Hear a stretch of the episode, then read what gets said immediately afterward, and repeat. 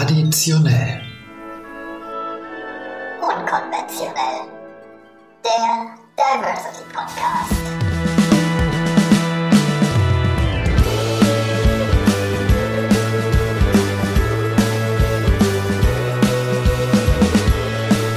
Hallo und willkommen bei Traditionell Unkonventionell, eurem Lieblings-Diversity-Podcast. Wie es die Einrichtung unseres kleinen Podcast-Wohnzimmers verraten lässt, neigen wir uns langsam dem Jahresende zu. Der vierte Advent liegt hinter uns und somit kommen wir auch mit Folge 24 zu unserer klassischen Jahresresümee und Weihnachtsfolge. Dafür habe ich mir quasi überlegt, wem könnte ich mir einladen, wer könnte unser Engelchen hinter dem Türchen des äh, Adventskalenders sein und äh, was für ein Zufall, die 24. Folge passt zu unserer Weihnachts, äh, zum Weihnachtsthema und ich freue mich sehr, äh, dass ähm, er spontan zugesagt hat. Ich habe ihm wahrscheinlich nicht wirklich eine Wahl gelassen, weil es war Alkohol im Spiel und er hat direkt seinen Kalender gezückt und ist tatsächlich trotz miesestem Wetter heute hier. Ich freue mich sehr, dass Folge 24 von eurem Lieblingspodcast gestaltet wird mit Dr. Jürgen Rondhaler. Hallo Jürgen, schön, dass du da bist. Hallo Georg. Ich Also, freue mich auch. Am Anfang erstmal, äh, wir prosten uns zu. Wir prosten uns zu Ja, wir wir prosten den Zuhörern zu. Genau. Ach, sehr schön. Jürgen, ähm, das ist ja sozusagen das erste Mal, dass wir uns in, in so einem äh, anderen Setting hier sehen, sonst immer in Auswahlkommission oder Gremiensitzungen oder ähnlichem. Oder Moderation vom Dies Academicus. Ja, oder Moderation vom Dies Academicus, genau, wo es, äh, da, wo man dann spontan einspringen darf.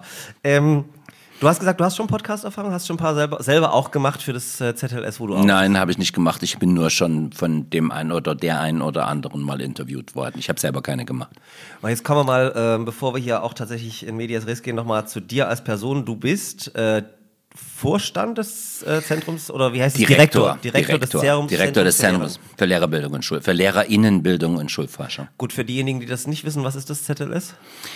Das ZLS ist eine übergreifende oder Querstruktur oder querliegende Einrichtung ähm, für die Lehrerbildung, wo äh, verschiedene Aspekte, die eben nicht zu den Fächern gehören, die nicht zu den Didaktiken gehören und nicht zu der Erziehungswissenschaft gehören, ähm, organisiert werden, wo aber auch Teile des Lehramtsstudiums für alle Studierenden gelehrt werden, wie zum Beispiel Sprecherziehung, das Modul KSK oder äh, ganz neu das äh, Modul, das die LAPO voriges Jahr sozusagen als Pflichtmodul eingeführt hat, äh, politische und Medienbildung. Die lernen wir direkt.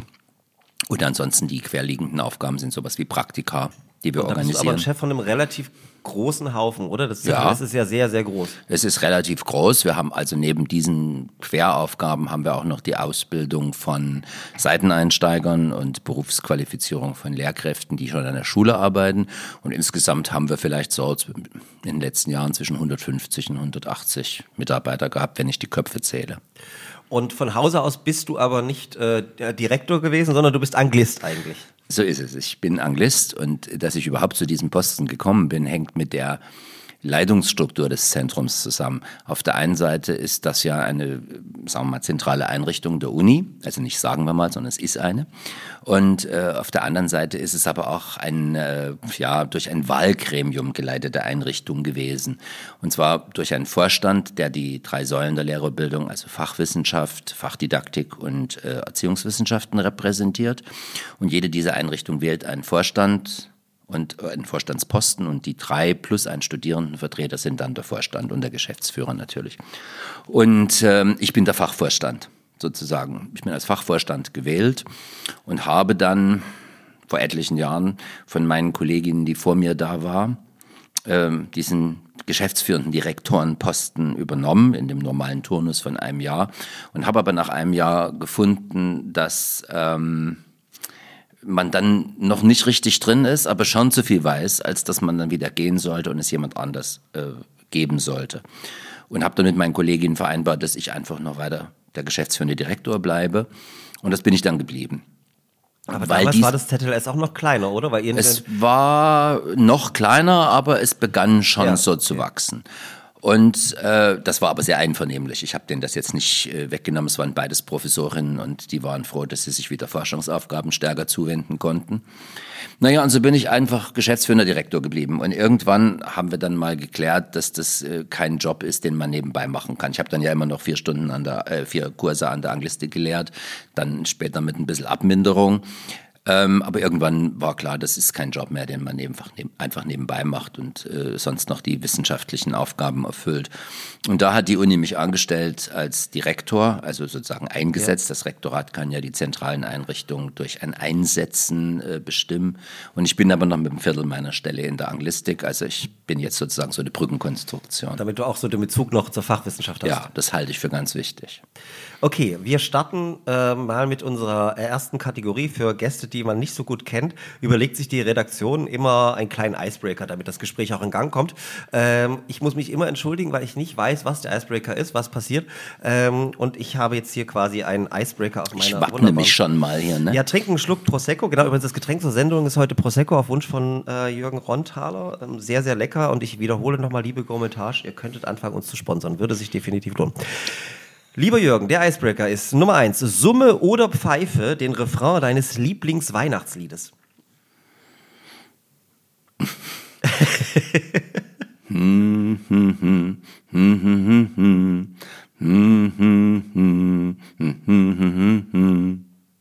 Langt das? Ja, ich glaube schon. Ich weiß noch, jetzt muss ich lösen, muss die Redaktion lösen. Äh, es klang wie Last Christmas. Das war's auch. Ach, sehr schön. Ich habe betont, was Einfaches genommen.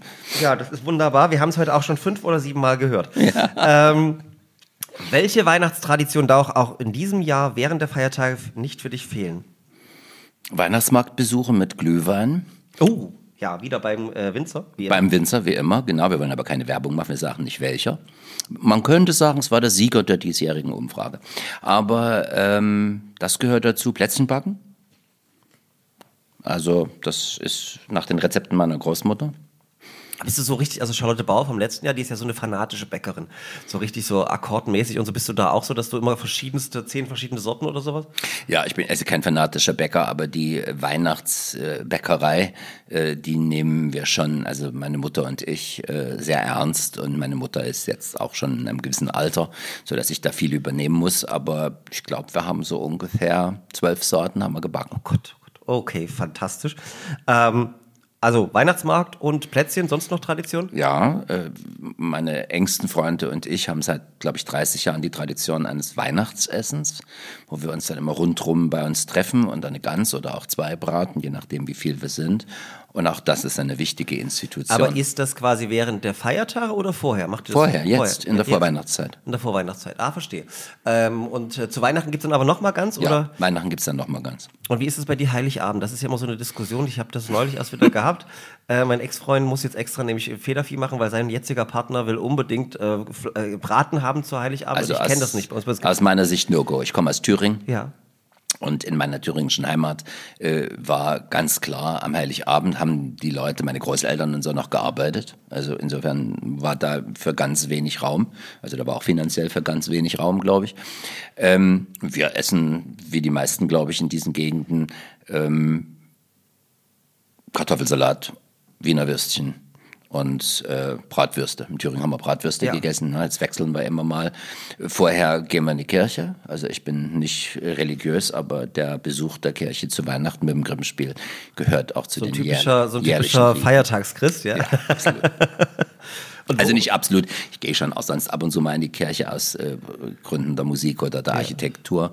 Aber am Heiligabend, das finde ich immer sehr ich finde, es gehört dazu. Aber bist du dann zu Hause, also in Thüringen oder hier in Leipzig? Nee, ich bin jetzt hier in Leipzig. Früher waren wir in Thüringen mit meinen Großeltern, aber seitdem die gestorben sind, bin ich in Leipzig und wir machen das mit Freunden. Und welche Kirche empfiehlst du?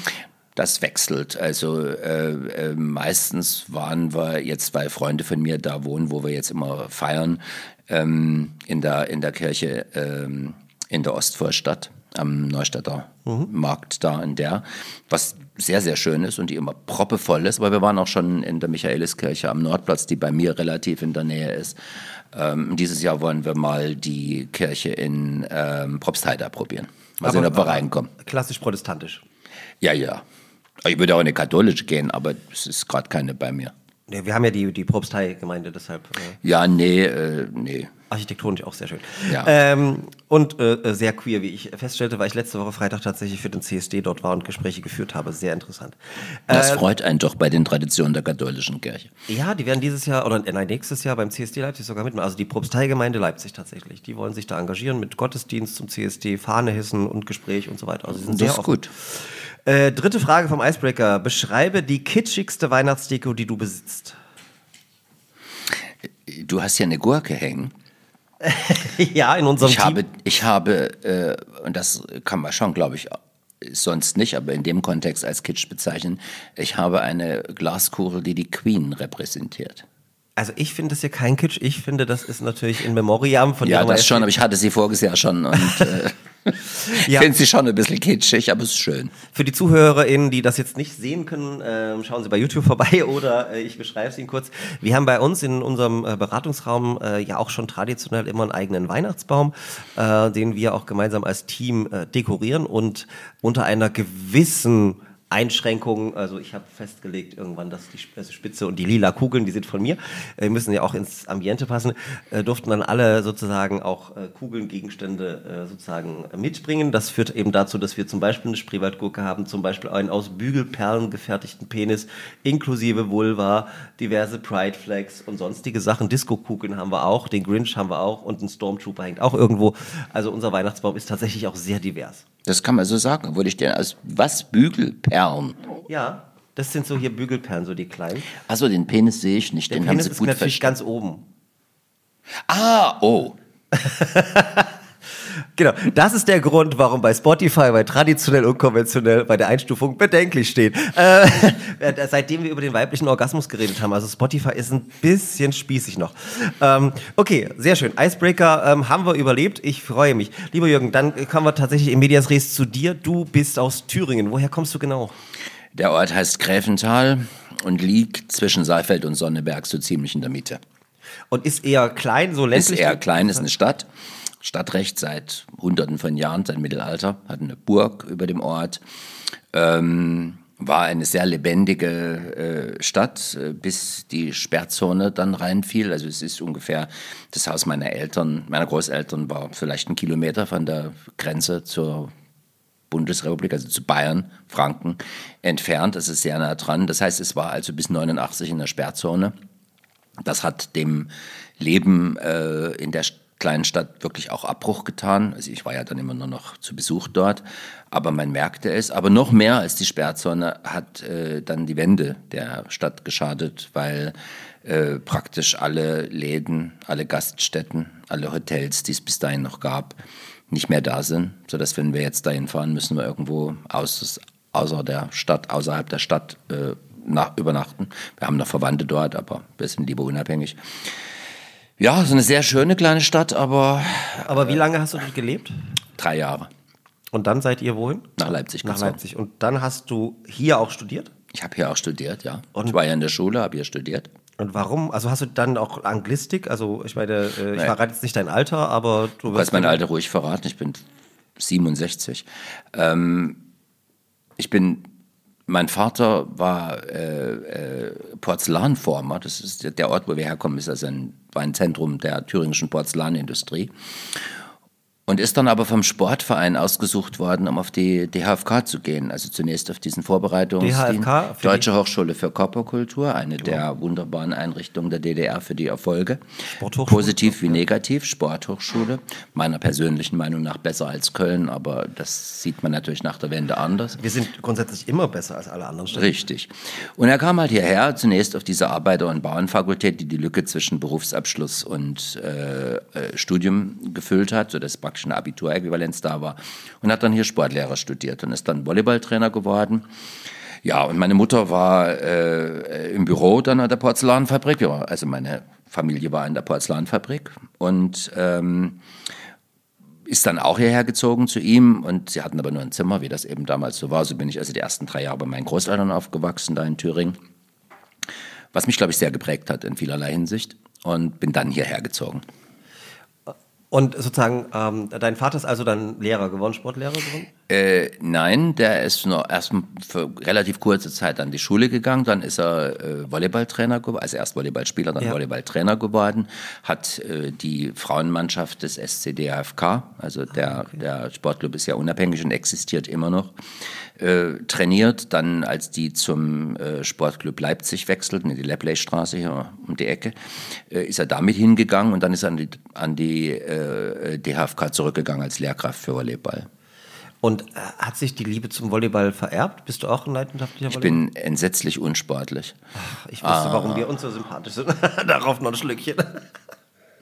Wahrscheinlich, weil mein Vater so sportbegeistert war und alle seine Freunde auch. Bin ich es nicht. Also hast du jetzt auch nicht quasi Fußball geguckt gerade? Gott sei Dank. Müssen wir also nicht über Fußball Ich habe aber immerhin mitgekriegt, dass wir in der Vorrunde rausgeflogen sind und dass Argentinien gewonnen hat. Ich glaube, heute Morgen, als ich aufgestanden bin, hat man irgendwie gesagt, dass Argentinien gewonnen hat. Genau. Äh, die politischen Diskurs um die WM in Katar, äh, das hat man natürlich auch mitbekommen. Ja, Okay. das ließ sich schwer vermeiden. Aber sozusagen von der Prägung her, sozusagen deine, deine Eltern äh, in der Porzellanmanufaktur, beziehungsweise dann eher in die Sport, Richtung Sportstudium und so weiter. Äh, wie, wie ist dann der kleine Jürgen dazu gekommen, Anglistik zu studieren? Ich meine, ähm, Klischee, aber sozusagen in der DDR hat man, äh, also da kenne ich jetzt nicht so viele, die Anglistik Man studieren. konnte in der DDR nicht Anglistik studieren, außer, glaube ich, zehn Leute in Berlin. Ja.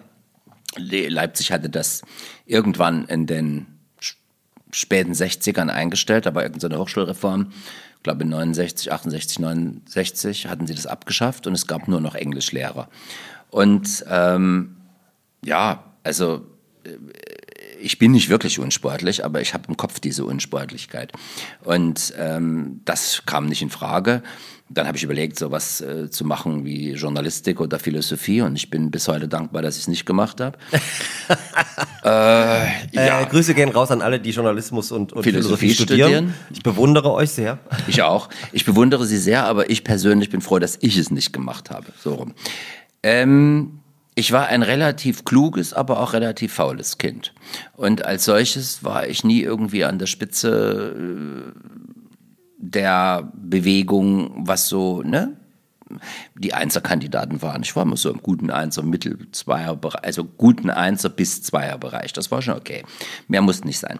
Was bedeutete, dass ich dann in der DDR auch nicht ausgesucht äh, wurde, ähm, für die EOS, wie das damals hieß. Erweiterte diese Oberschule? Erweiterte Oberschule, diesen Gymnasialzweig.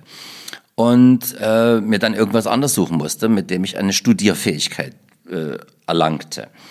Und das war Berufsausbildung mit Abitur. Also ich habe einen Beruf gelernt, ähm, bevor du mich fragst, Instandhaltungsmechaniker. Das ist sowas wie Reparaturschlosser mit einem fancy Name. Und Jürgen, kannst du das heute noch? Kannst du was reparieren? Ich sag's dir gleich. Ich erzähle jetzt einmal den Bogen zu Ende, dann sage ich dir, was ich noch kann.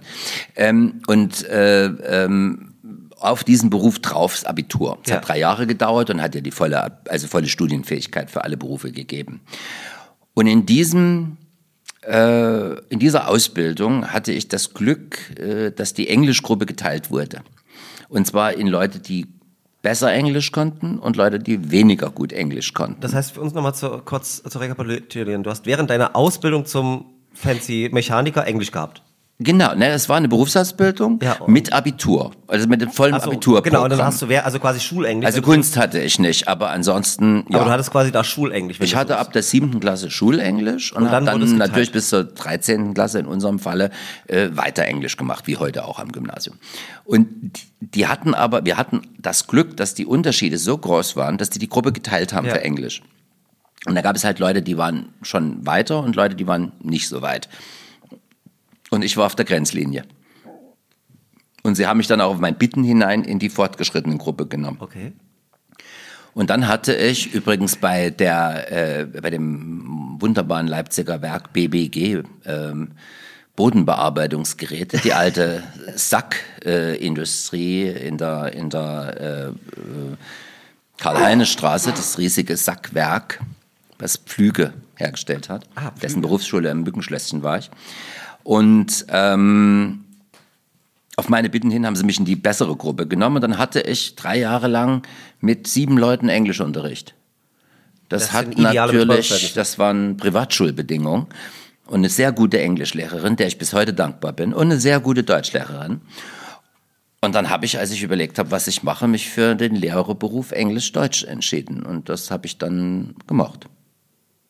Okay, ähm, aber sozusagen dann hast du auch in Leipzig studiert? Ja.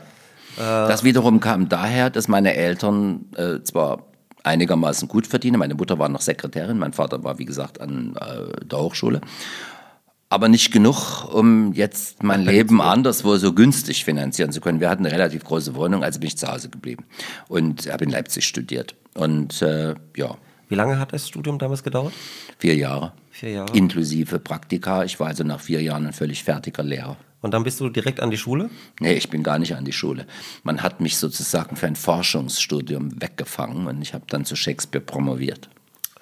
Zu Shakespeare. Direkt im Anschluss an mein Studium. Wie war das damals? Ähm, viele unserer Zuhörerinnen sind ja wahrscheinlich äh, oder sind sehr sicher sozusagen in einem Alter, wo das, gar, wo das ohnehin schon merkwürdig klingt, so ähm, sozusagen Ausbildung mit Abitur, konnte mir das nicht alle aussuchen. Aber eine duale Ausbildung gibt es ja immer noch. ne? Genau, duale Ausbildung gibt es noch, das ist vielleicht ähm, ähnlich vergleichbar. Aber ähm, du, du, konntest du während deines Studiums auch mal nach Großbritannien reisen oder war das immer nur quasi in Leipzig und anschauen, was dann passiert ist? Es, die Möglichkeit gab es nicht. Also die gab es dann später schon für ausgewählte Studierende. In den 80ern war es dann möglich, aber ich habe zwischen 76 und 80 studiert. Da gab es sowas nicht. Das war undenkbar.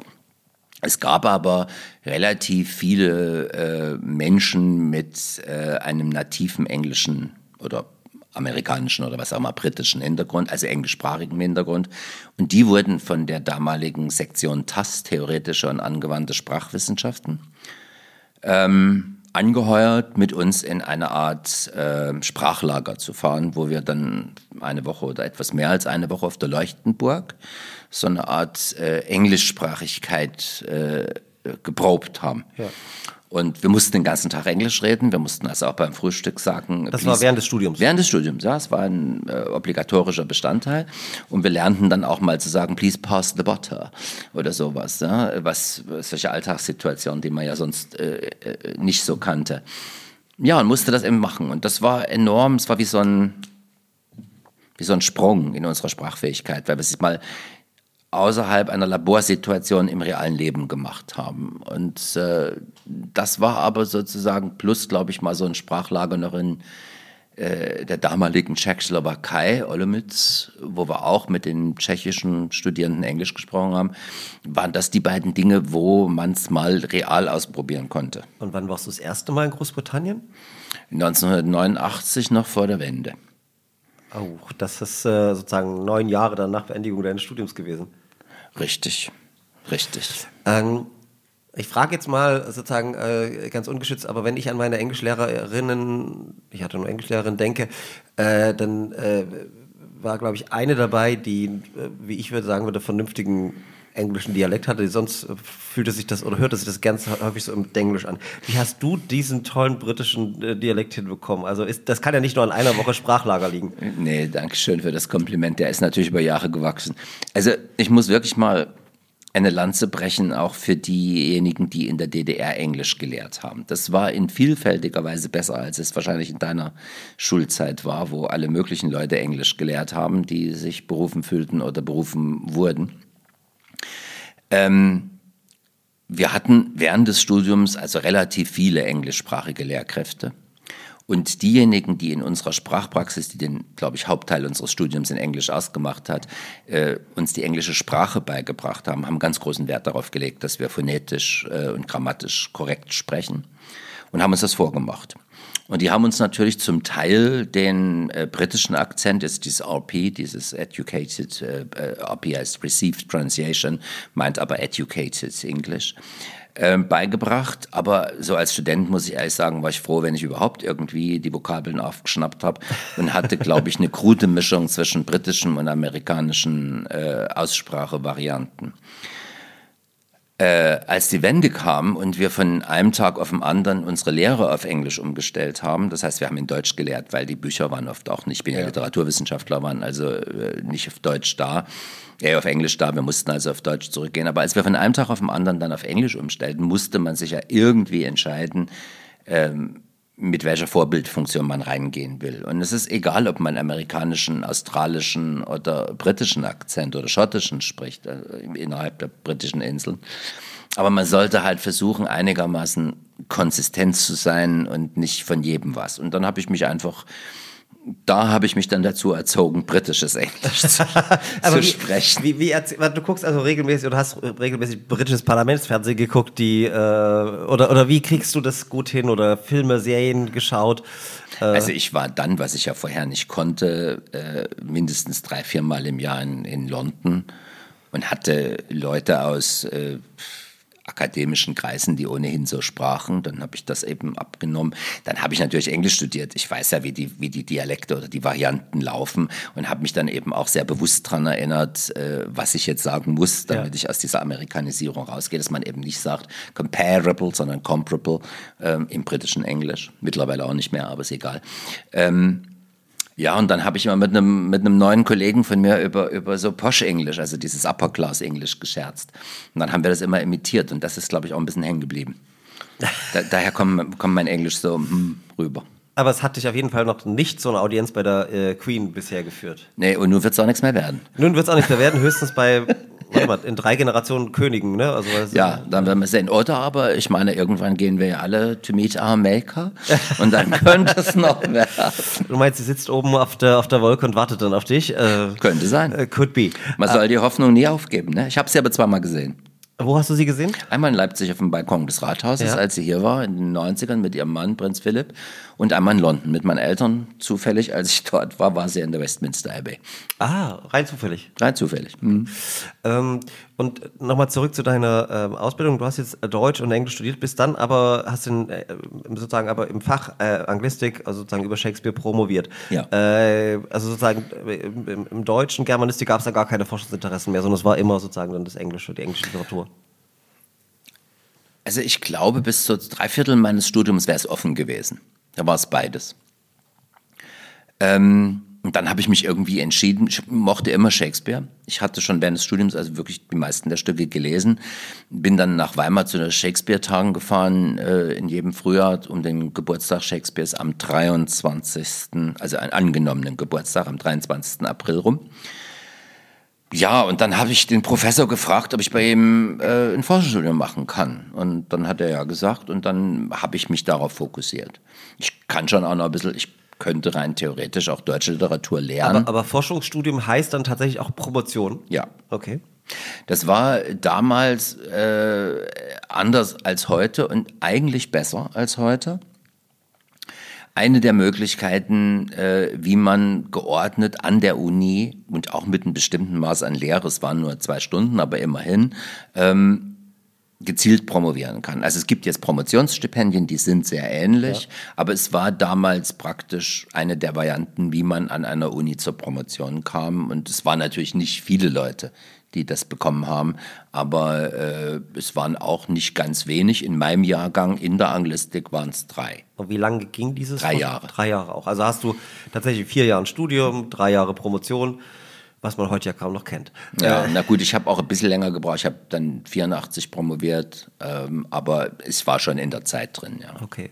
Und ähm, danach die Karriere Professor einzuschlagen, also die Habilitation gegebenenfalls draußen setzen, das war ein Thema oder war es was das nie? Ja, es war geplant. In der DDR war ja alles organisiert ja. Äh, und ich war halt 84 fertig, bin dann erst als äh, befristeter Assistent eingestellt worden. Dann hat man mich ein Jahr nach Moskau geschickt, damit ich auch professorenfähig werde. Man so, musste ja von, politische ja, von Sowjetunion lernen, heißt Siegen lernen. Ne? Äh, das hat dann nicht ganz so geklappt, vor allem weil ich auch dort war, als Gorbatschow kam. Ja. Und äh, was uns beide jetzt berührt hätte, der hat ja als erstes den Alkohol verboten. Also man konnte dann auch im Hotel nicht mehr früh des Morgens noch ein Glas Sekt trinken. Ne? Trink mal schnell.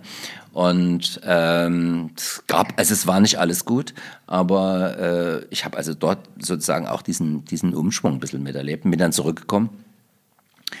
Ähm, und bin ein unbefristeter Assistent geworden. Dann nochmal FDJ-Sekretär, da war ich schon in meinen Mit-30ern und habe gesagt, ich bin da gar nicht mehr in der FDJ, das war der DDR egal, da musste ich dann nochmal FDJ-Sekretär werden. In der Germanistik, ne? ja, genau, Freie Deutsche Jugend, der Jugendverband der DDR habe ich auch gemacht und äh, habe natürlich dann mit der unbefristeten Assistenz äh, durchaus den Plan und auch die Auflage gehabt zu habilitieren. Und ich hätte das auch gemacht, aber dann kam die Wende. Und äh, äh, während ich so in der hm, Findungsphase, bin ein bisschen weiter als Findungsphase, ich hätte eigentlich zu, zur Postmoderne habilitieren wollen zum postmodernen Roman, der damals auch in die DDR kam, auch mit Übersetzung. Also es war schon auch ein wichtiges, äh, wichtiger Aspekt. Und dann kam die Wende und dann brachen aus Altersgründen und anderen Gründen relativ viele Professoren in der Anglistik weg und ich musste als einer der Senior Members in der Lehre äh, dann die Wende meistern. Okay. Mit einer Kollegin oder zwei. War natürlich nicht allein. Ja, und dann hatte ich die Wahl, ob ich mich auf eine unbefristete wissenschaftliche Mitarbeiterstelle oder auf eine befristete Habilitationsstelle bewerbe. Und dann habe ich gedacht, ich war 35, äh, 1990, und da habe ich mir gedacht, wenn du jetzt als Ossi mit einem schicken Aufenthalt in Moskau dich in Westen um eine Professur bewerbst, was ich ja hätte machen müssen, ja. da unsere ausgetauscht waren, äh, sind die Chancen sicherlich super. Ja. und äh, das war der eine Grund. Der zweite Grund war, dass ich nicht aus Leipzig weg wollte, und das hätte ich gemusst. Das hätte ich nicht gern gemacht. Und der dritte und vermutlich äh, entscheidende Grund war, dass ich keine Lust hatte, in der Bibliothek zu sitzen und einen Text zu schreiben, den niemand liest. Ist es, ähm, ich weiß nicht, bist du so ein Mensch, der das manchmal bereut, dass er das nicht getan hat, oder ist das dann eine Entscheidung und zack durch und damit lebe ich? Das habe ich nie bereut. Also die Entscheidung, muss ich wirklich sagen, habe ich nie bereut. Äh, das sollte ich jetzt vielleicht nicht sagen, aber ich sage es trotzdem. Ähm, ich habe nur das Nichthaben des Professorentitels manchmal bereut, wenn man den einen oder anderen dann kurzschlüssig ruhig stellen könnte. So brauche ich immer ein bisschen länger ja. und meine dominante Persönlichkeit, äh, um das zu schaffen. Äh, es ist aber, muss ich jetzt auch wieder sagen, in den letzten Jahren überhaupt nicht mehr vorgekommen. Die neue Professorenschaft ist eigentlich immer sehr offen und äh, hängt es nicht einfach an Titel. Aber es gab Zeiten, wo ich es deswegen mal bereut habe, weil ich wusste, wenn ich Professor wäre, würden sie mir das jetzt nicht sagen. Na, ich meine, äh, zumindest bist du ja promoviert, das heißt ein Doktor, das heißt, du, du bist satisfaktionsfähig auf einer wissenschaftlichen Ebene. Aber genau das war nämlich der Punkt, worauf ich hinaus wollte, weil wir sind ja nun an einer äh, sehr konservativen Universität und da wissen wir sozusagen, Universitäten sind hierarchisch und äh, die Professur sind eigentlich äh, diejenigen, die entscheiden oder mein, vermeintlich entscheiden an unserer Universität. Und ähm, hattest du da jemals Probleme als nur Promovierter? Ich persönlich nie. Also wirklich echt nicht. Ähm, Aber das lag an deiner Fachkultur in der Anglistik oder? auch. Also ich glaube, dass die Hierarchien in der Philologie äh, und vielleicht auch gerade in der Anglistik nicht ganz so starr sind, wie sie vielleicht in anderen Gebieten sind. Es lag auch an den unendlich netten Kollegen, die wir nach der Wende hierher berufen haben und die das, das nie haben führen lassen, fühlen lassen, dass wir zur zweite Garde sind. Es lag aber sicherlich auch daran, dass ich sozusagen in Abwesenheit der Pflicht zu forschen und mich zu habilitieren, mit meiner Kollegin Beate Seidel zusammen um den ganzen Run des Institutes gekümmert habe, also den Professoren auch unendlich viel abgenommen haben. Und dann war das eine Partnerschaft, mit der man sehr gut leben konnte. Auf der einen Seite haben wir äh, ganz viel in dem Alltag äh, Organisationen gemacht, Studienberatung, äh, Beratung bei Studiengängen, die ganzen Studiengänge durch die Unis bringen, sowas. Und äh, die Professoren haben eben mehr oder weniger geforscht und natürlich Verantwortung übernommen. Aber das war so eine sehr, sehr schöne Win-Win-Situation. Und dann haben die uns eben auch nicht fühlen lassen, dass wir, weiß ich nicht, zweite Garde sind. Und ja. die Neuen tun es auch nicht, also meine neuen Kollegen tun es auch nicht. Hat nicht ein Kollege auch bei dir studiert? Ja, mein Kollege von Knebel-Döberitz ja. hat bei mir studiert, der war mein Student in den 90ern. Und äh, jetzt ist er Professor bei uns. Ja. Ähm, das heißt also, die Lebensentscheidung, nicht Professor zu werden, äh, die hast du gut verarbeitet, beziehungsweise da gab es auch äh, sozusagen äh, nie irgendwas zu bereuen. Nee. Ähm, also ich muss sogar sagen, vielleicht hätte ich mir den Titel ja noch äh, geben lassen können. Die Fakultät, das muss ich jetzt in aller Fairness sagen, hat mich gefragt, das, ob ich außerordentlicher ja. Professor werden würde. An der Philologischen Fakultät liegen die Hürden für äh, Professorentitel äh, doch ein bisschen höher, was ich richtig finde, und liegen eben auf Forschung. Und ich habe schon geforscht. Ich habe auch immer wieder publiziert, also in all den Jahren, selbst noch als Direktor des ZLS. Aber eben für mich nicht so viel, dass ich diesen Forschungstitel verdiene. Und dann habe ich das abgelehnt. Also daran siehst du, dass ich es nicht, dass ich dann nicht hadere. Ja, wobei so ein APL-Prof äh, bringt ja monetär nichts, aber es ist auch ganz nett. Ne? Ja, aber wenn ich einen Titel gehangen hätte. Aber ich finde Direktor des ZLS ist auch sehr schön. Ja, ich wollte gerade sagen, äh, das ist, ist ja auch eine, ein besonderer, aber äh, du bist dann auch kontinuierlich äh, sozusagen von den 90er Jahren immer äh, an der Uni Leipzig, immer am Institut für Anglistik geblieben oder Ja. gab es zwischendurch irgendwelche anderen Exkursionen? Nein. Und dann bist du, wie du ja vorhin schon gesagt hast, ans äh, ZLS, Zentrum für Lehre in Bildung und Schulforschung gekommen. Ähm, du Aber hast auch mit der Viertelstelle noch dort geblieben. Ge- Genau, aber auch im, äh, im Institut. Ähm, und, und nun hast du ja auch gesagt, dass du das auch gerne gemacht hast und der, du auch im Vorstand der Fachvertreter ja bist.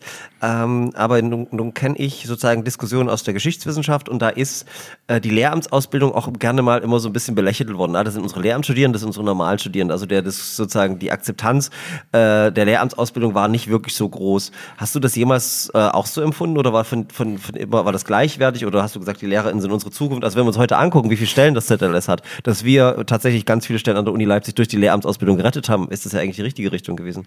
Absolut. Es war, bis Sachsen die Tore aufgemacht hat äh, für die Anstellung von Lehrerinnen und Lehrern. Das war so um 2012, 13 rum. Haben natürlich relativ viele Leute Bachelor und Master oder beziehungsweise damals noch Magister davor studiert. Und die wirklich Guten waren dann auch eigentlich so im Magister, weil die auch Forschungsinteressen und sowas hatten. Aber eigentlich habe ich die ganze Zeit erlebt, und es ist ja auch meine eigene Vita, dass man auch aus dem Lehramt kommt, äh, durchaus Interesse an dem Fachgegenstand äh, und nicht nur einfach der Ebene der Vermittlung haben muss. Und soweit ich sehe, haben meine Kolleginnen und Kollegen in der Anglistik zumindest auch nie einen großen Unterschied gemacht. Äh, Das war in anderen Fächern auch der philologischen Fakultät, die ich vielleicht mal nicht nenne, Oder die GKR. da offensichtlich äh, anders und äh, das war sicherlich auch in den Naturwissenschaften anders und ist es möglicherweise immer noch, äh, ohne jetzt Fächer nennen zu wollen.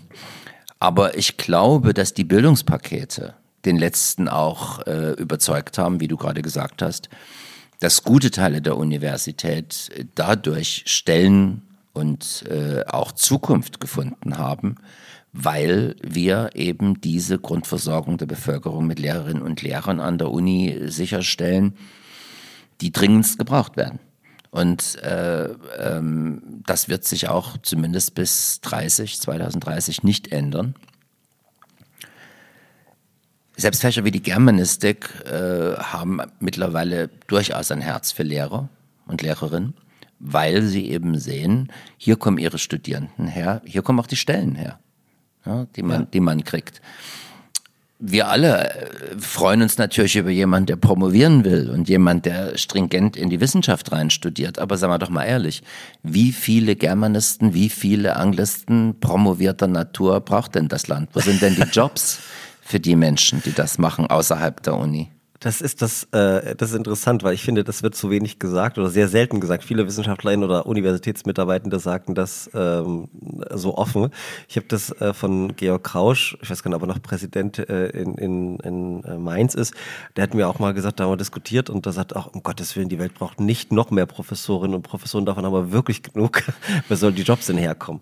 Ja, ich meine, Professoren und Professoren, da kann man jetzt drüber streiten, ob man da mehr braucht oder weniger braucht. Es kommt wahrscheinlich drauf an, wo man sie braucht. Äh, äh, ohne Zweifel gibt es schon einen starken Bedarf äh, in, in, in, in verschiedenen Bereichen, ne? Gesundheit zum Beispiel.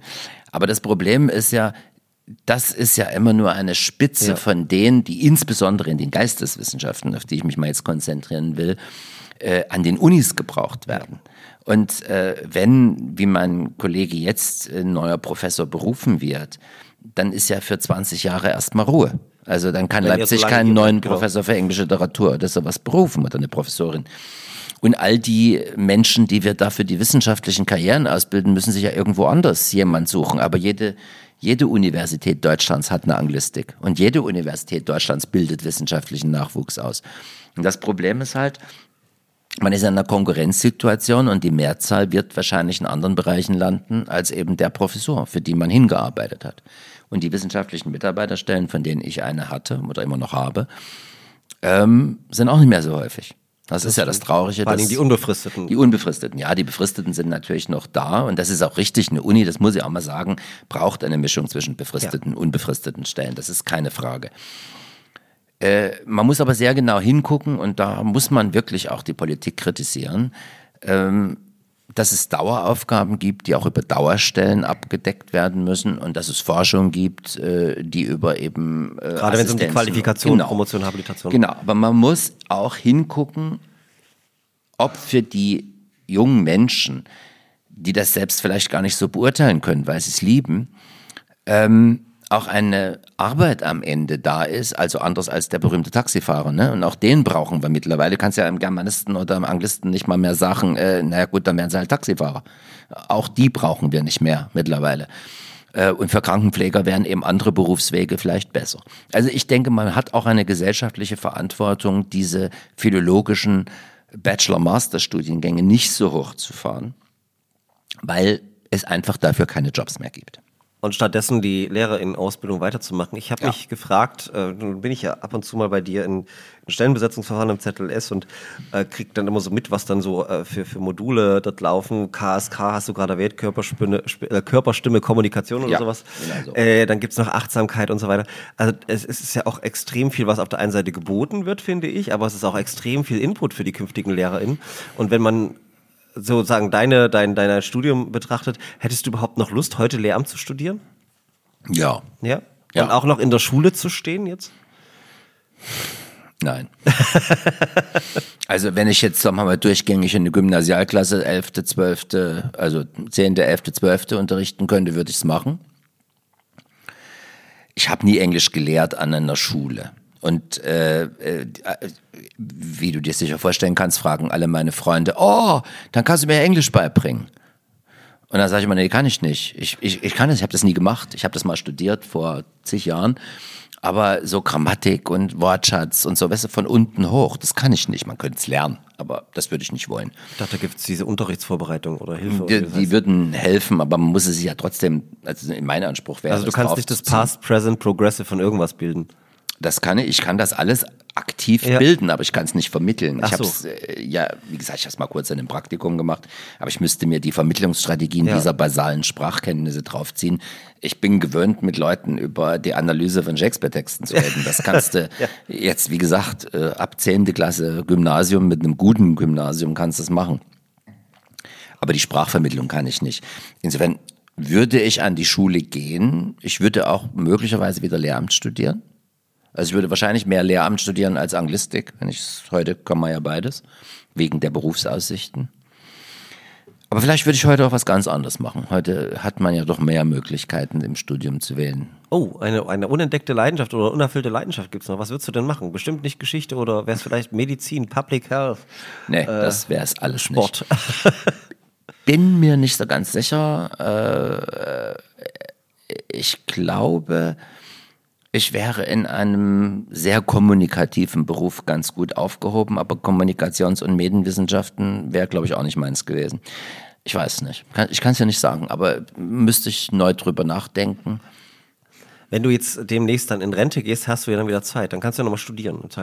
Könnte ich, ja. Hm. Könntest du. Hm. Ähm, ich könnte natürlich auch eine Grundlagenforschung für Royal Studies machen, da wäre ich sehr geeignet. Ach, da würde ich mich direkt bei dir einschreiben. Das habe ich mir gedacht. Das ist das definitiv, wobei ich ja relativ, äh, also mich ganz gut mit der englischen Geschichte, glaube ich, auskenne, äh, aber eher noch mit den Toten als mit den Lebendigen. Mhm. Ähm, Jürgen, äh, dann bist du jetzt seit einigen Jahren in einem äh, tatsächlich eher administrativen Posten drin, ja. Also der Direktor ja. des ZLS ist ja in erster Linie wirklich ein Administrationsposten. Vermisst du das? Also ich meine, du hast ja gesagt, du hast noch eine Viertelstelle im Institut und da hast noch ein bisschen Bezug, aber es ist ja schon doch sehr stark administrativ geprägt. Vermisst du ein bisschen so die, den noch stärkeren Bezug zur Wissenschafts- und Studierenden?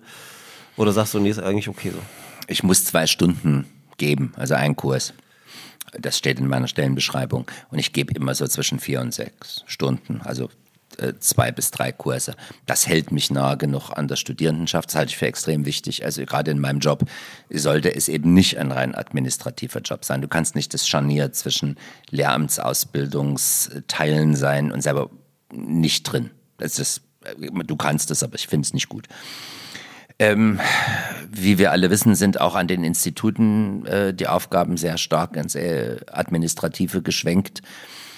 Äh, die Studienberatung habe ich bis voriges Jahr gemacht. Äh, die vermisse ich jetzt nur nicht unbedingt so sehr. Die machen meine Kolleginnen und Kollegen sehr gut weiter.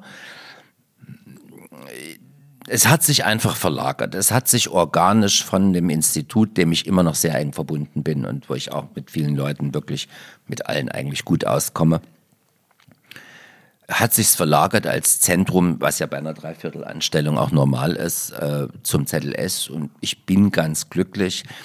Es ist auch so, dass der ZLS-Direktor oder die Direktorin nicht nur administriert. Also ich habe schon einen enormen Gestaltungsspielraum. Also Beantragung von äh, Forschungsmitteln, Beantragung von Projekten, Verwaltung von Projekten, die Organisation dieses Seiteneinsteigerprogramms. Ich bin der, de facto der Projektleiter von vielen Projekten am ZLS. Unsere Transferprojekte, die ja, ja, gerade eben auch den Transferpreis der Uni bekommen haben, da bin ich überall dabei und das ist schon sehr viel Gestaltungsspielraum. Also man kann auch sagen, es ist auch netter, der Chef zu sein, als nur einer von vielen im Institut? Ja. kann man. Kann, kann, man so sagen. Ähm, Jürgen, äh, es ist in der Tat wirklich so, dass es manchmal besser ist, du bist auf einer bestimmten Ebene der Erste als in anderen Reihen, äh, die vielleicht äh, besser bezahlt werden und einer unter vielen. Das ist schon wahr. kann, ich, ja. kann ich durchaus nachvollziehen. Weil sozusagen äh, in unserem eigenen Königreich hier so, so ein bisschen zu arbeiten ist schön. Ähm, Jürgen, ich wollte, äh, also dein beruflicher, dein beruflicher Exkurs ist super spannend. Äh, ich wollte mit dir aber schon auch nochmal so ein bisschen persönlich werden. Äh, wir sind ja hier auch in, in einer besinnlichen Weihnachtsfolge. Und, und es ist ja auch ein Diversity-Podcast. Es ist ja auch ein Diversity-Podcast, aber wir haben schon sehr viel Diversität bisher gehabt. Aber tatsächlich ist ja so, also ich, ich, ich, ich leite jetzt moderationstechnisch gekonnt über uns verbindet ja auch tatsächlich auch so ein, eine andere, eine andere Sache, nämlich sozusagen das, das Schwulsein, das Queersein, die, ja. die Homosexualität. Ähm, wie hast du das, also wann, also wie bist du zu DDR-Zeiten damit umgekommen? Weil das finde ich super spannend, weil mhm. man hört ja unglaublich viel, wie, wie offen das zu DDR-Zeiten gewesen sein soll, angeblich, aber dann liest du Christoph Hein und siehst, so, so ganz so offen war es nicht. Ähm, wie war das, wie hast du das erlebt? Weil du hast ja in dieser Zeit, also ich, ich vermute mal, ohne dass ich jetzt weiß, aber tatsächlich während des Studiums ist ja schon eine wichtige Phase für das Thema der Selbstfindung. Ich hatte wie in vielen Dingen Glück. Ähm, in DDR-Zeiten glaube ich, aber auch in bundesrepublikanischen Zeiten der äh, 60er und 70er, wo die Sexualität über die Pubertät auch übereinkommt, ähm, gab es Homosexualität in welcher Form auch immer Schon, also man wusste, dass es sie gibt, aber man, man hat sich damit auch in keinster Weise persönlich identifiziert äh, und hat sich auch nicht vorstellen können, dass das übereinkommt und man kannte es aus Erzählung, äh, gerade auch in meiner thüringischen Heimat natürlich. Aber wenn du von Mann sprichst, sprichst du auch von dir? Mann meint auch mich. Also okay, das war jetzt okay. sozusagen die, ja, ja. die Kontextualisierung, bis ich dann merkte, äh, Männer interessieren mich irgendwie potenziell in dieser aufblühenden Sexualität. Ähm, äh, äh, mehr als Frauen. Das merkt man dann ja, praktisch wie theoretisch. ähm, Gut, das Theoretische das ist die vorstellen. bessere Erfahrung, das Praktische ist manchmal für beide Seiten nicht günstig. Aber ich hatte keine schlimm. Jedenfalls, äh, als ich es gemerkt habe, war man unvorbereitet. Das war, der, das war sozusagen die, die, die Aussage des Vorspanns. Anders als heute, wo man selbst, glaube ich, in den tiefsten Ecken des Erzgebirges nicht aufwachsen kann, ohne zu wissen, dass es Rollenmodelle für Homosexualität welcher Art auch immer gibt. Ähm, oder auch Bisexualität oder alle Schattierungen, ja. die äh, hier von weiß bis schwarz drin sind. Du musstest es also wohl oder übel selber mit dir ausfechten und natürlich denkst du als halbwegs intelligenter junger Mensch, vielleicht geht's ja vorbei. ja, ich hatte also natürlich was gelesen über Fluidität von Sexualität in der Pubertät und habe gedacht, ja, vielleicht geht's ja vorbei. Vielleicht ist es ja vorüber. Es ging nicht vorbei. Äh, es, es blieb. Und ich hatte das enorme Glück, dass, also es hat relativ, ich habe es praktisch, wenn ich ganz ehrlich bin, glaube ich, gewusst, als ich 14 war. Ja. Da habe ich es mir aber nicht eingestanden, oder vielleicht sogar 13, 14, so in der Dreh rum, habe ich es mir aber nicht eingestanden als eine Sexualität, weil diese Diskurse gab es nicht. Und habe es mit Sicherheit nicht gelebt, bis ich 18 war. Also das war, es war eine relativ lange Zeit, wo ich das äh, theoretisch dann und bedürfnismäßig wuchs, ich aber nicht mit irgendwem im Bett war oder wo auch immer, im, im Kornfeld, ähm, ärgert mich heute. also ich denke, dass ich damit also äh, schon auch Spaß vergeudet habe, Erfahrung vergeudet habe. Aber die Frage ist, gab es denn überhaupt Möglichkeiten? Ja, die Möglichkeit hätte es gegeben. Ich war vielleicht nicht mutig genug. Ah, okay. Ja, wenn ich mit meiner Nase ein bisschen weiter aus dem Fenster gelehnt hätte, wäre es vielleicht, äh, wäre es mit Sicherheit. Äh, Na, weil es ist ja nicht so wie heute gewesen, du machst gewisse Apps an und dann hast du, Nein. nein, nein sondern du man hätte halt äh, die damals üblichen Orte aufsuchen müssen, Ja. wofür ich wieder zu bürgerlich scheu war. Und äh, das habe ich dann erst mit dem Studium gemacht. Und da hatte die DDR den entsprechenden Paragraphen geändert, dass Homosexualität unter Strafe steht. Ja. Das heißt also, ich bin in die Sexualität, in die Homosexualität reingewachsen, ins Schwulsein oder Gay-Sein oder wie immer auch, zu einer Zeit, wo es nicht mehr strafbar war. Also wo das Problem nicht mehr war, äh, äh, findet dich die Polizei und du gehst in den Knast, sondern wo die Frage war, wie bringst du es jetzt deinen Nächsten bei? Ja, also das Coming Out hatte praktisch wie heute individuelle Probleme. Wie sag ich's meinen Eltern? Ja. Wie sag's meinen Freunden? Ja. Aber, aber sozusagen die strafrechtliche Komponente ist ja schon die eine, ja, der, der ähm, 175 im Westen und ich glaube 151 im äh, Osten, ehemalige DDR, der wurde natürlich sehr schnell abgeschafft, aber trotzdem ist es ja jetzt weit entfernt von der, von der gesellschaftlichen Normalität, Akzeptanz gewesen zu DDR-Zeiten, oder? War das dann schon, war, oder hast du das Gefühl, es war offener? Es, war, es wurde immer offener. Und in gewisser Weise war die DDR da auch eine offenere Gesellschaft als die bundesrepublikanische, wo es das auch gab, auch in Großbritannien, äh, ja, in den wilden oder in den USA, ne, mit äh, Christopher Street dann und dem nachfolgenden. Also die 70s waren schon so eine äh, äh, Liberalization-Zeit und sie waren es auch im Osten. Und ich glaube, die DDR ging damit auch viel äh, ähm, offener um, was natürlich nicht heißt, dass es jeder war.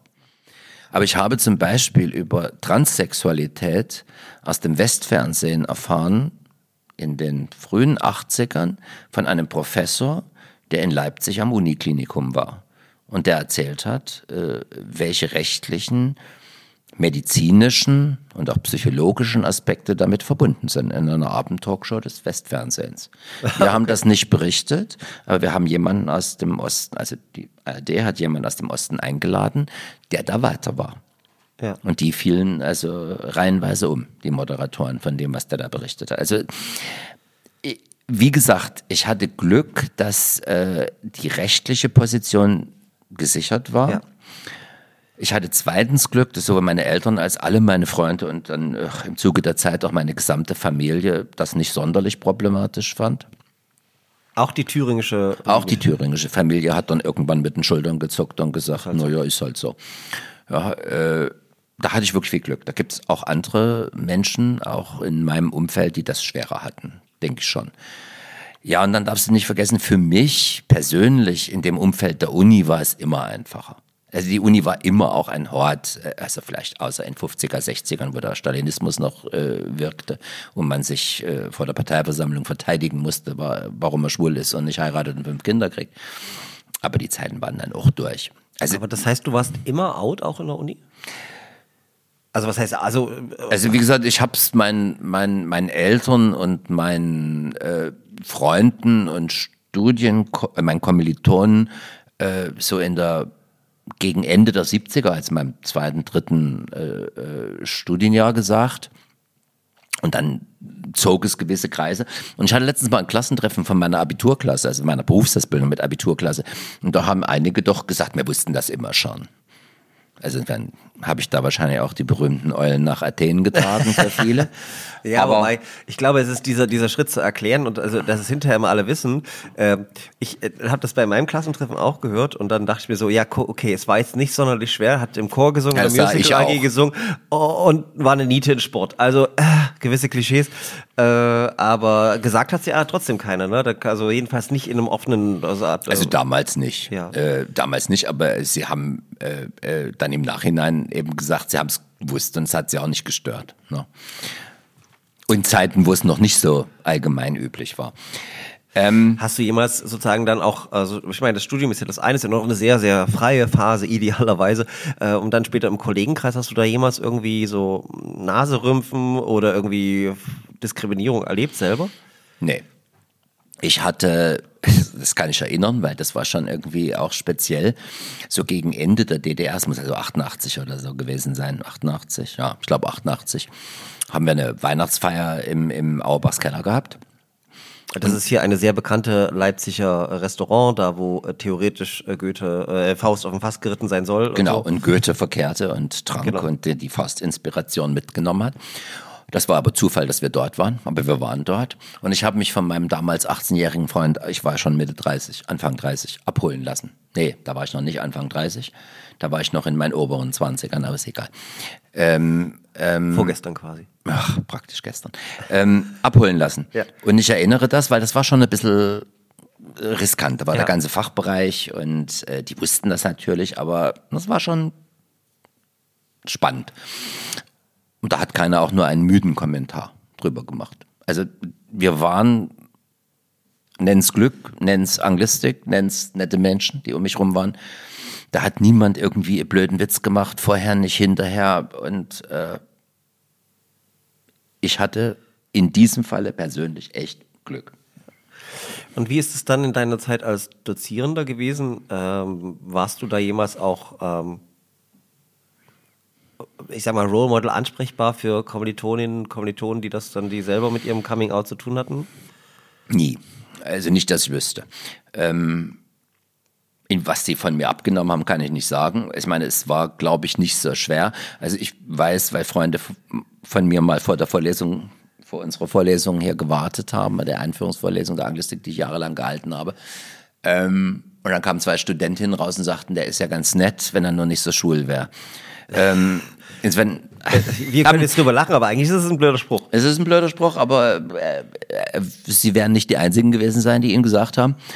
Ähm, habe ich mir damals Gedanken gemacht, wie man dem ein wenig entgegnen kann, aber ich habe immer gefunden, wenn ich äh, mich ändere, bin ich nicht mehr authentisch und das hilft dann auch nicht. Also müssen sie damit leben. Es ging bislang ganz gut und im letzten halben Jahr wird möglicherweise auch nicht mehr so viel passieren. Aber ich nehme an, es haben manche gemocht, manche haben es nicht gemocht. Äh, es hat sich niemand beschwert, es ist mir nie jemand dumm gekommen. Ähm, ich habe es aber auch nie, ich habe es dann irgendwann auch mal immer gesagt. Also nicht so als Erklärung, ich bin schwul, aber eben mit Referenzen Ja. bei Texten oder sowas.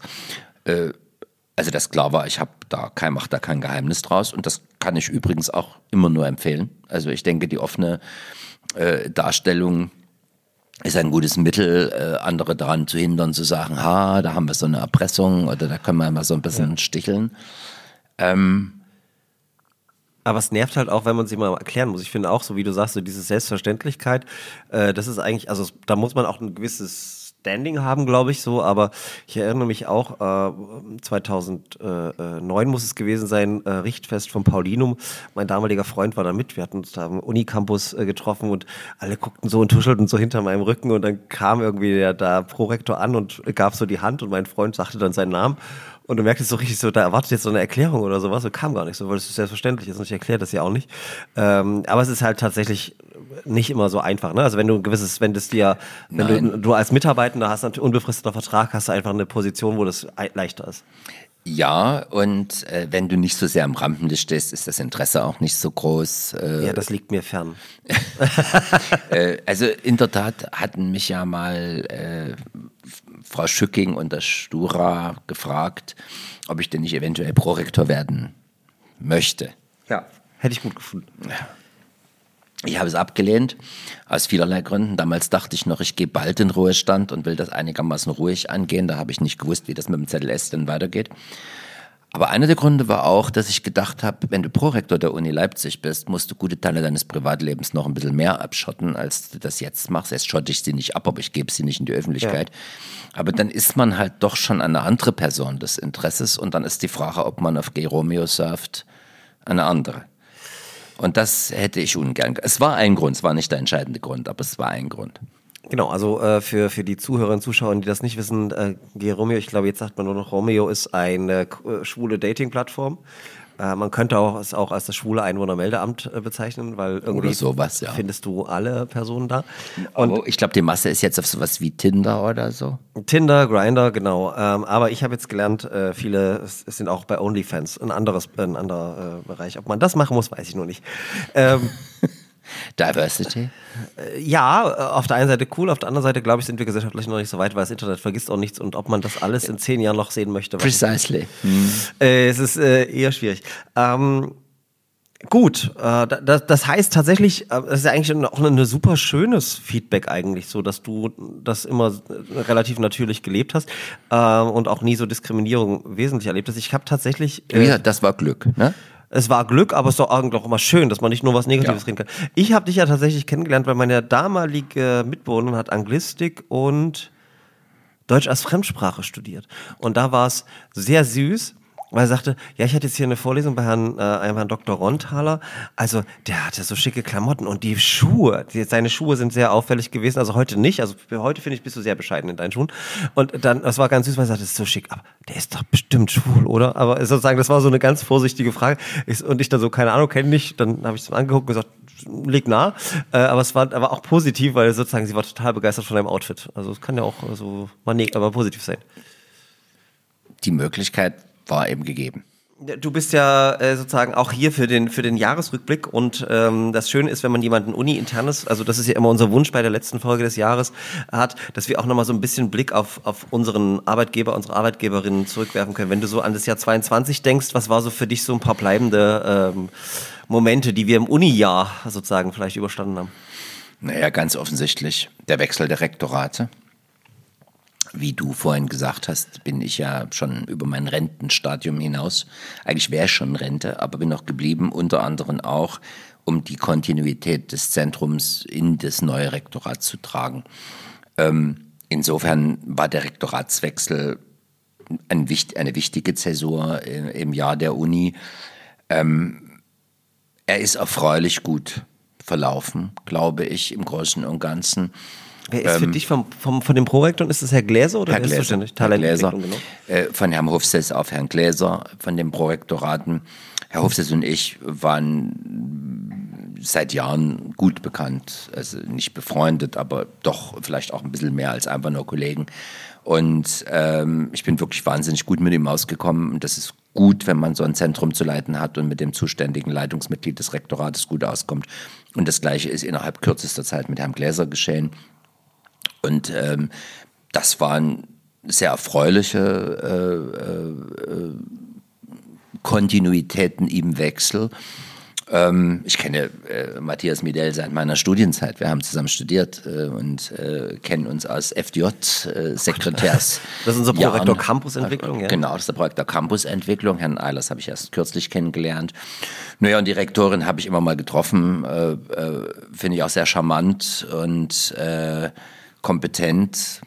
Ich kannte aber Frau Schücking sehr gut und insofern hat es mir auch ein bisschen leid getan, dass sie gegangen ist, was ja normal ist. Aber Frau Schücking, wie man vielleicht nicht allgemein weiß, hatte ja ein starkes Herz für die Anglistik, weil ihr Großonkel den Lehrstuhl für englische Literatur hatte. Ähm, in den 30ern, 40ern. Levi Schücking, war das Levi Schücking? Ja, Ja. Levin Ludwig Schücking. Und dadurch war sie uns auch immer noch außerhalb ihrer, ihres Rektorats äh, gut bekannt. Und wir sind wirklich sehr gut miteinander ausgekommen. Sie hat uns immer sehr unterstützt. Aber äh, ich finde Frau Bergfell auch äh, sehr, sehr erfreulich an der Spitze der Uni. Macht es denn einen Unterschied, Jürgen? Du hast ja sehr viele Rektorate mitbekommen, ob da eine Frau oder ein Mann an der Spitze ist. Ich meine, mit Frau Bergfell haben wir die zweite Frau, erst in über 600 Jahren Geschichte. Ähm, es gibt ja immer so Behauptungen, es ist anders oder so. Wie würdest du das sehen? ist schwierig zu sagen. Als ich, äh, als die, ich bin sozusagen Direktor des ZLS geworden mit Frau Schücking als Rektorin. Also dann habe ich diese Ebene äh, so im engeren Kontakt immer nur mit Frauen wahrgenommen. Ähm, ich war nicht nah genug dran, um zu sagen, wie die persönlichen Führungsstile der anderen Rektoren davor waren. Also ich persönlich glaube ja, dass es keinen Unterschied macht, äh, ob es eine Frau oder ein Mann ist, sondern der Unterschied macht, was es für eine Frau und was es für ein Mann ist. Das ist die diplomatische Formulierung. Und Nee, trotz, das glaube ich wirklich. Das habe ich jetzt nicht diplomatisch gesagt. Ich glaube, das hängt an Individuen. Natürlich, es hängt ja immer an den Individuen. Ich würde nur äh, sagen, dass äh, also ich habe ja mit den Vorgängerrektoren, mit äh, äh, Schlegel, der es kommissarisch kurze Zeit oder ein Jahr, glaube ich, auch gemacht hat, Häuser dann doch durchaus intensiver zusammengearbeitet. Und sie hatten ja schon einen anderen Führungsstil tatsächlich auch. Äh. Sie waren auch älter. Also ich weiß nicht, ob es an Männern ja, lag. Ich, ich, ich persönlich, also ich, ich persönlich glaube, dass man natürlich darauf achten muss. Und das habe ich in meiner Lehre mein Leben lang auch gemacht dass man die Rolle von Frauen in einer patriarchalischen Gesellschaft befördern muss. So dass Gleichberechtigung ja. rauskommt. Ähm, was natürlich bedeutet, dass man Emanzipation machen muss. Ich glaube aber dennoch, und da hadere ich mit unserer Gesellschaft gelegentlich, äh, dass am Ende der oder die Beste. Und wenn das jemand ist, der nach neueren Definitionen eben zwischen Mann und Frau ist, dann bitte auch das Beste ja. gewinnen sollte für den jeweiligen Job und dass letztlich äh, die Geschlechtszugehörigkeit peripher ist. Ich glaube, das ist die Zukunftsvision, an der wir auch äh, arbeiten, aber eh das soweit ist, weil momentan ist es eben leider nicht immer nur die besten Auswahl, sondern da spielen eben andere Kriterien im Zweifelsfall eine Rolle. Äh, das wäre schön, wenn das so wäre. Ähm, ich kann nur aber sagen, da müssen wir hin da müssen wir auf jeden Fall hin. Dafür arbeiten wir hier auf jeden Fall. Und äh, du dann in, auf deiner, äh, ähm, äh, äh, auf dem alten Teil hätte ich beinahe gesagt, auf der Altersfinker oder wo auch auf immer du. Teil ist schön. ja. Äh, genau, dass es besser wird. Aber trotzdem ist ja sozusagen der Rektoratswechsel tatsächlich im April äh, ein großer Einschnitt für die Uni gewesen. Frau Schücking war nun elf Jahre Rektorin, jetzt äh, ist mit Eva Ines Obergfell eine Juristin. Ähm, was würdest du sagen, ist der größte Unterschied zwischen beiden? Also nicht Juristen und Medizin, das ist klar, aber. das war mir schon klar. Das kann man, glaube ich, nach der relativ kurzen Zeit, die Frau Obergfell jetzt Rektorin ist, noch gar nicht so genau sagen. Ich neige da wirklich eher zur Kontinuität und sehe, dass Frau Obergfell viele Dinge aufgenommen hat, wie sie das ja bei der Übergabe der Amtskette auch sehr schön gezeigt haben. Dass sie Dinge weiterführt sicherlich auch neue Akzente setzt. Das zeigen ja die Benennung der Prorektorate auch und die Zielrichtung Exzellenz, auf die aber auch Frau Schücking äh, hingewiesen hat. Ich kann da jetzt gar nicht, es ist vielleicht auch wirklich zu kurz, ja, noch gar nicht so einen entscheidenden Unterschied sehen. Also ich sehe auch bei Herrn Gläser im Vergleich zu Herrn Hufse sehr viel Kontinuität. Ja. Also ich, ich persönlich sehe eher Kontinuität als Umbruch.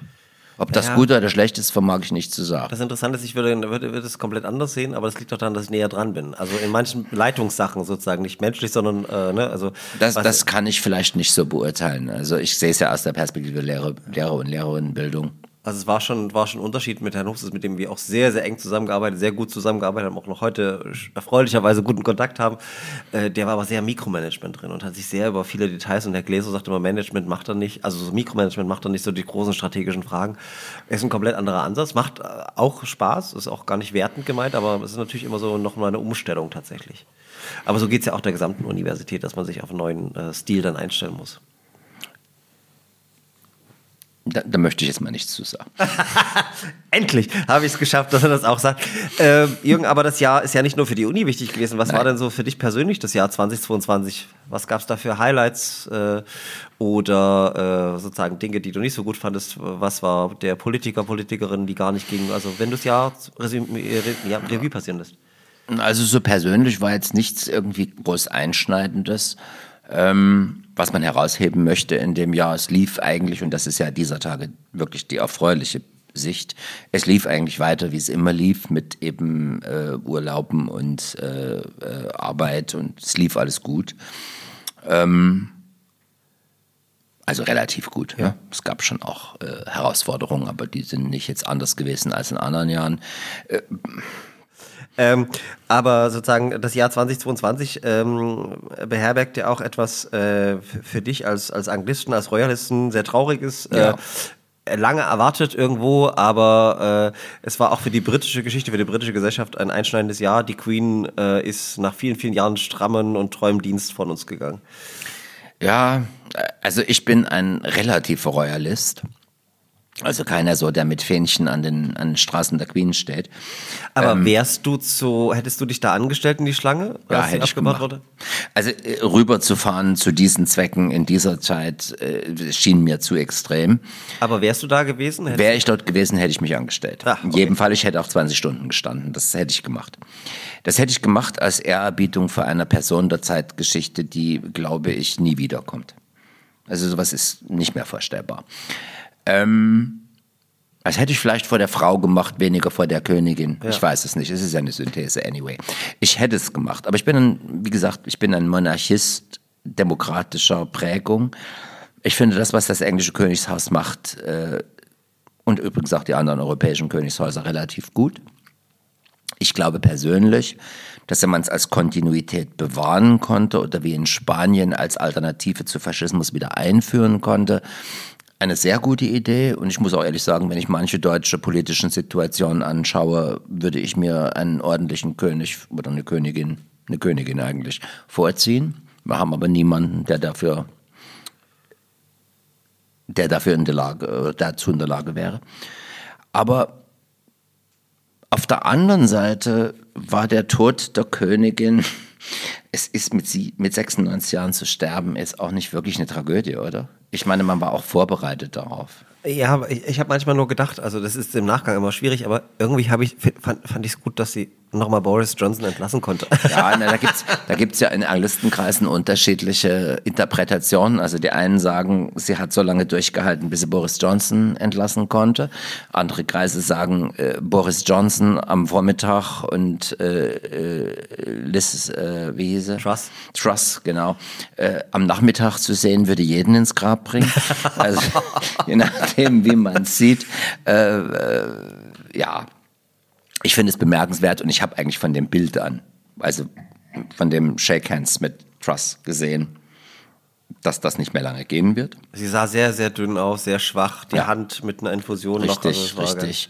Und generell war das Bild so komponiert, dass, glaube ich, man dem britischen Königshaus äh, zutrauen kann, dass sie die, ähm, dass sie das strukturiert haben in einer Art und Weise, dass man es ahnen konnte, dass es nicht mehr lange geht. Und äh, was würdest du zum neuen König Charles sagen? Also der hat, ich meine, der längste Azubi der Geschichte, glaube ich. äh, Du, ich war immer Fan von Charles und, und Camilla. Ich mochte auch Diana, aber äh, dann irgendwann nicht mehr so dolle. Und äh, ich finde, dass das jetzt ein Herrscherpaar ist, was eine Übergangszeit repräsentieren wird, aber diese Übergangszeit auch sehr, sehr wichtig ist für die jungen äh, äh, Generationen, weil die Prinzen und Prinzessinnen des englischen Königshauses natürlich jetzt nicht ohne ihre Eltern groß werden wollen, die also sich in Repräsentationspflichten, äh, verfassungsrechtlichen Verantwortungen und sonst irgendwas aufreiben müssen, sondern die immer noch so ein bisschen Familie haben können. Und äh, bis die, sagen wir mal, 14, 15 sind oder zumindest George, äh, ist das schon ganz wichtig, dass da so ein Interimskönig da ist, äh, der ja auch viel Gutes tun kann. Und man darf ja eins nicht vergessen. Obwohl er schon wieder so ein paar Fettnäpfchen hatte, ne? Wo er dann Ach, einfach mit dem, äh, dem Füllfederhalter, der so. ich, ich, ich persönlich fand das menschlich. Ich mir das, ich gucke mir sowas immer bei YouTube an. Ja. Denke mir so, ja gut, der hat gerade seine Mutter verloren, der hat gerade so einen riesen Druck. Was regt ihr euch so auf? Ich finde das lustig, dass er dann. Ich würde mich Also auch ich muss auch ganz so- ehrlich sagen, wenn ich jetzt zum König proklamiert würde, was mir gut liegen würde im Grunde, äh, und dann würde stell dich hinten an. Äh, Ich muss mich hinten anstellen, du würdest wahrscheinlich vor mir, aber du wärst eigentlich besser so als Prinz. Ähm, aber äh, äh, wenn da irgendjemand das Zeug, man hat es ja gesehen, wie das vollgeräumt war, der konnte gar nicht schreiben. Ja. Da wäre ich, glaube ich, auch ein bisschen Ja. äh, ausgeflippt und hätte gesagt, sag mal, könnt ihr das mal hier irgendwie in die Ordnung bringen? Äh, Das sollte man nicht überbewerten. Ich denke, er ist ein König, der in zumindest einer wesentlichen äh, Sicht auf diese Welt derzeit lange voraus war. Und das heißt Ökologie, Climate Ökologie, Change. Klimawandel, Genau. äh, so. ähm, man hat ihn eingeladen zu den wichtigsten Treffen und man hat ihn als Kronprinzen damals noch als Prince of Wales nach Paris eingeladen. Das hätte man nicht gemacht, wenn er nicht was zu sagen hätte. Ja. Also wenn besetzt er ein Thema, das äh, ganz wichtig ist für diese Welt und er besetzt ein zweites, das heißt äh, äh, soziale Gerechtigkeit oder zumindest Ausgleich für die ne, über den Princess Trust, Ja. für die, die nicht so nach oben sind. Aber das ist Na, auch ein Herzensprojekt, was ihm schon Jahrzehnte. Äh, Glaube ich, glaube ich. trotzdem ist er natürlich ein Prinz von England, ein Snob, ein, ein, ein verwöhnter äh, ja, Mensch, Ja. der sich möglicherweise nie sein Badewasser eingelassen hat. Aber das sind halt Königshäuser und äh, er ist vielleicht der letzte einer Generation, die das noch irgendwie so lebt. Ich glaube, die neuen britischen äh, oder auch ga- ganzen europäischen äh, äh, Monarchen werden anders leben, Werden wir moderner nächsten sein. Jahr eine andere Krönung erleben? Ich meine, wir, wir kennen ja die Krönung, also viele von uns kennen die Krönung von Elizabeth. Ja. Gab ja auch anlässlich ihre äh, Jubilees äh, noch diverse äh, ähm, äh, Filme, Sendungen, wo sie teilweise auch selber ihre Krönung angeguckt hat. Sehr pompös mit der goldenen Staatskarosse und so weiter und so fort. Werden wir da eine sehr ähm, ähnliche Krönung erleben, glaubst du? Oder wird's wird's neue Impulse geben oder neuen Anstrich? Es wird eine kürzere werden und eine ähm, ähm, modernere. Es werden die wesentlichen Elemente werden da sein, aber Aber wirst du da zufälligerweise in London sein oder wirst du vom Fernseher hocken? ich werde vom Fernseher hocken. Definitiv. Im, Im Mai ist, glaube ich, das Datum, ne? Im Mai ist geplant, ja. Ja. Wie ist es eigentlich? Weißt du das? Wird, wird Camilla dann auch gekrönt oder ist die automatisch dann Queen Consort oder, oder Königin Gemahlin oder wie, wie, wie läuft das?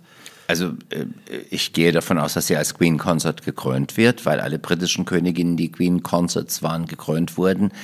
Ähm, das ist interessant, also ja, es führt jetzt ein bisschen tiefer, weil du es fragst. Ähm, es waren alle Königinnen, die nicht Regentinnen waren. Und das waren ja relativ wenige in der britischen Geschichte, Queen Consorts. Man hat aber diesen Consort-Titel immer weggelassen, weil man automatisch, wenn man die Frau eines Königs ist, in Queen ist. Europa Königin ist. Ich glaube, man hat das jetzt für Camilla wieder eingeführt, weil diese 70 Jahre Tradition der Queen Elizabeth so lang waren, dass man den Unterschied der Rolle von Camilla betonen muss.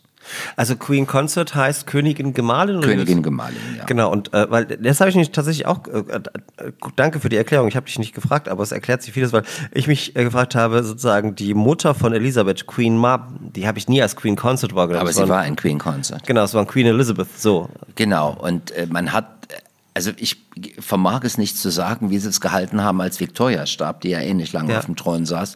Ähm, aber das waren andere Zeiten und da waren einfach die Konventionen so stark, dass die Frau eines Königs einfach eine Königin war. Also sowohl Queen äh, Alexandra als auch Queen Mary sind mir nie als Queen Consort Ja. äh, vorgekommen in der, in, der, in der Berichterstattung. Aber ich denke, jetzt in dieser Zeit macht man eben damit deutlich, äh, das eine war eine regierende Königin und das andere ist die Frau eines Königs. Ähm, ja. Und trotzdem macht sie das ganz hervorragend, muss man ja auch mal ganz Finde klar sagen. ich, also ja. das ist äh, äh, sehr, Und sehr sie ist mir sympathisch, weil sie ganz viel mit Büchern macht.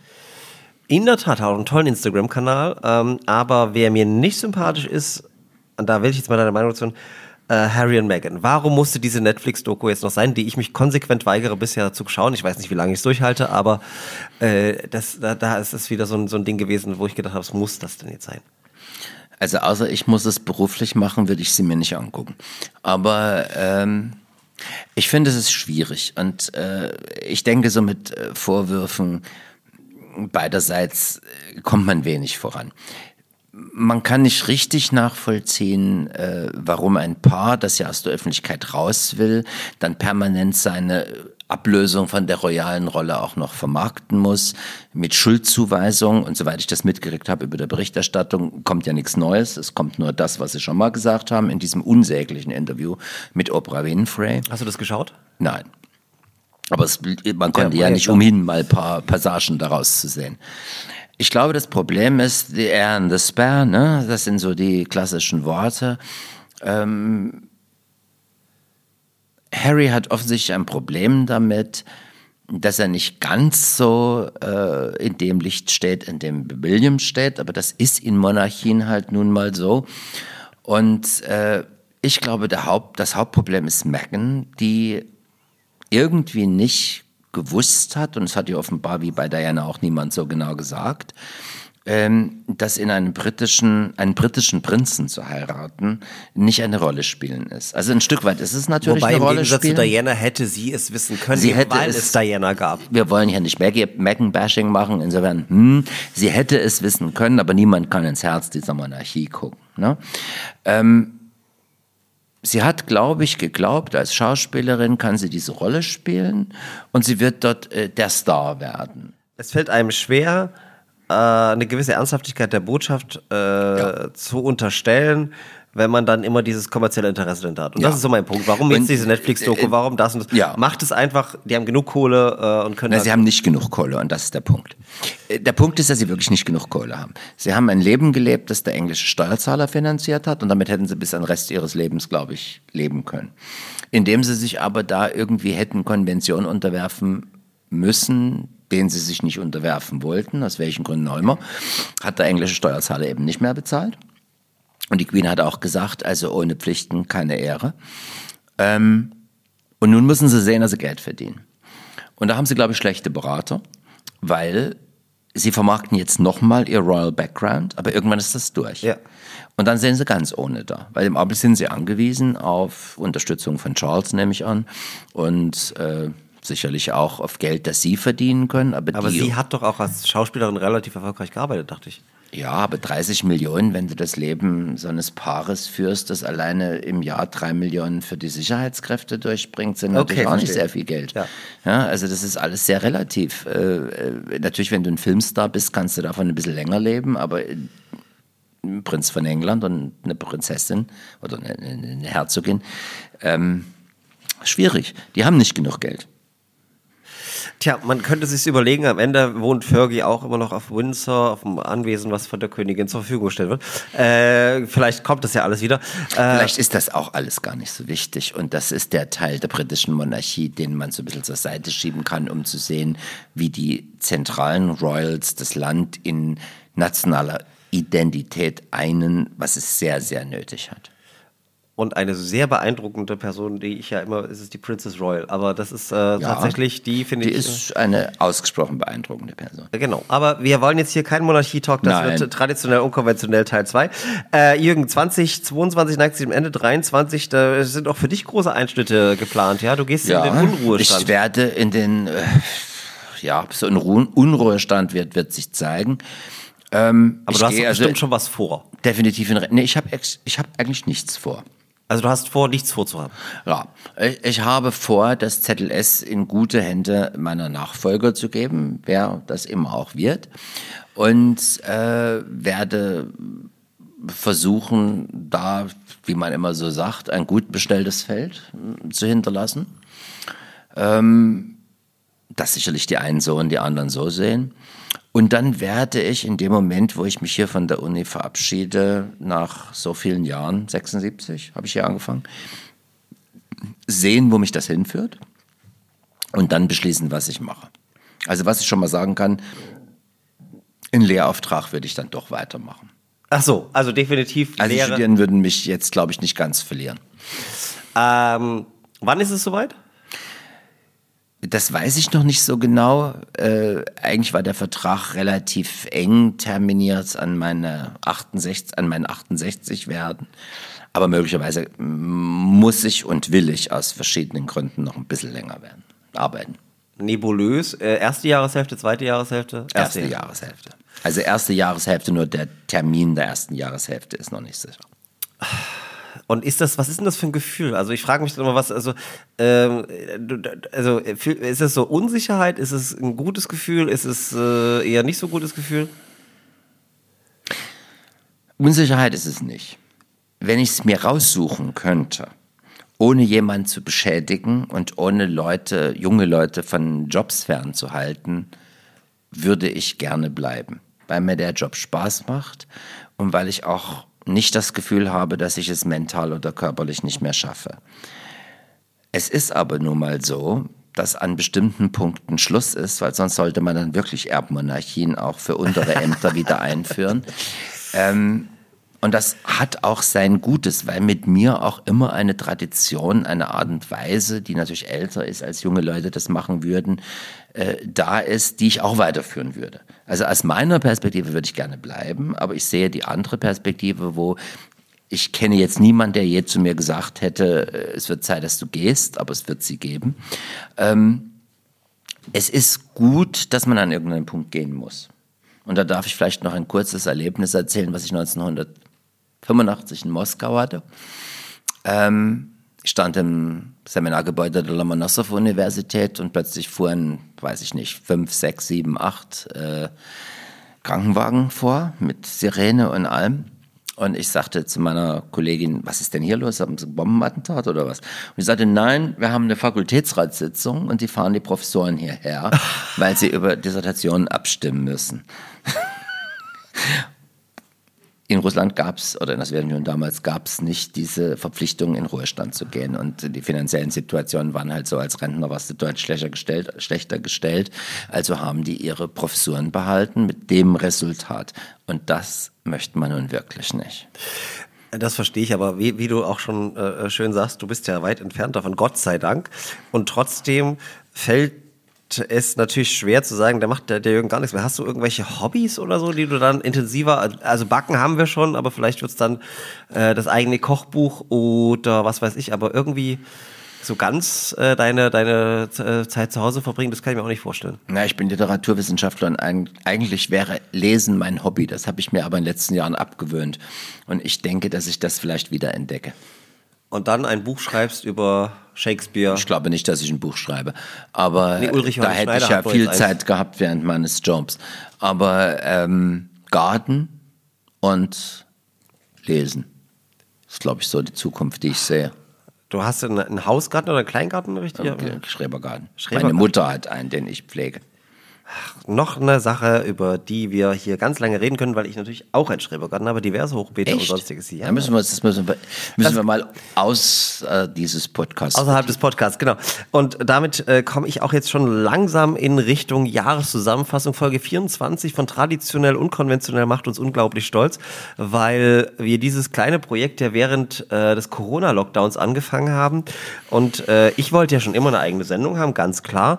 Äh, und dann unsere Kollegin Caro sagt, sagte äh, sozusagen, ja, wir machen keinen Podcast. Dann war Caro im Urlaub und wir haben einen Podcast gemacht.